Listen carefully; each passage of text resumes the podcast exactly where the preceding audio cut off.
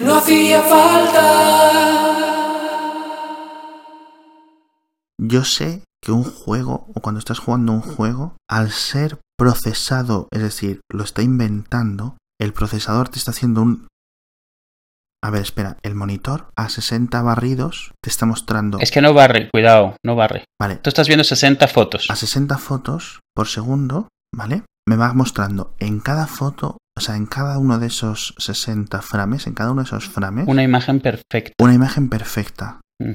Pero yo solo distingo 25. No, Yo distingo las 60. tú distingues las 60. ¿Por qué? Si solo se ve 25. No, no, eso es una cosa que se utiliza. O sea, a ver, eso es un tema histórico, es como el de los burros y los trenes, ¿eh? O sea, en su momento ese es el múltiplo que, acoplado con el, el, el blur inherente en la filmación, permitía una sensación de animación aceptable. O sea, me refiero, más que aceptable. ¿Y cuál, es, ¿Y cuál sería el punto retina en frames? Es decir, a partir de 60, a partir de 200. Es que eh, ahí ya no. Ese es el problema. O sea, por eso es que es antiintuitivo, porque no podemos dejar de pensar en frames y la cabeza no piensa en frames. O sea, el movimiento cuando lo formas es, eh, no es una serie realmente de fotos que te mandas, sino que la cabeza va a mandar, o sea, manda los movimientos, o sea, realmente manda el movimiento. Tú cuando estás moviendo la, mirada, cuando estás viendo ver algo moverse, tus ojos están registrando un barrido, no una foto, un montón de fotos. O sea, tú si miras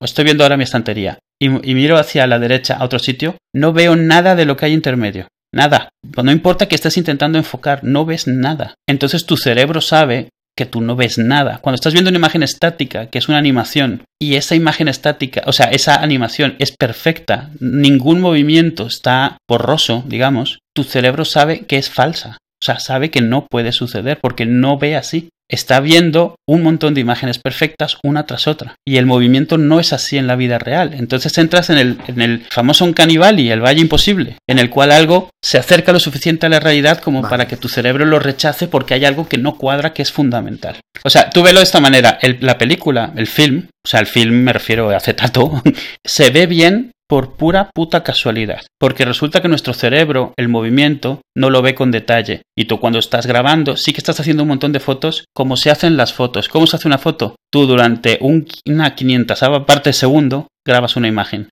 Por muy bien que lo hagas, eso implica que estás grabando un periodo de tiempo, ¿vale? Con lo cual, e- es en ese periodo de tiempo, si hay movimiento, no se ve una imagen real, quieta, estática, se ve ba- barrido hacia ese movimiento, lo que se esté moviendo. Cuando tú estás viendo una imagen generada por ordenador, como en un juego, tú sí que estás viendo 60 fotos perfectamente individuales una de otra. Vale, eso me entra más.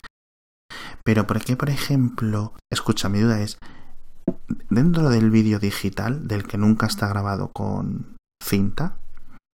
¿por qué, cuan- por ejemplo, pasar el... Es decir, se ve distinto, tanto, por ejemplo, si es una serie, ¿vale? Y de repente esa serie pasa a emitirse en 60 frames, o una película, y lo veo raro, y es como más real.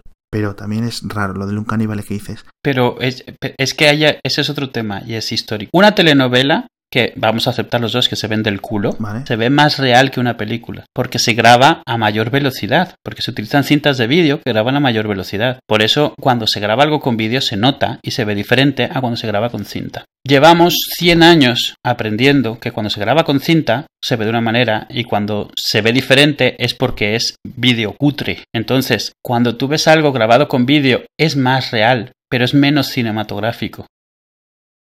O sea, tú el porno a alta velocidad es más real, es, pero es mucho menos, digamos, cinematográfico. Se ve como una telenovela. Al ser porno, las connotaciones negativas de que se vea así desaparecen porque es porno y puedes distinguir que lo que estás viendo es que es más real.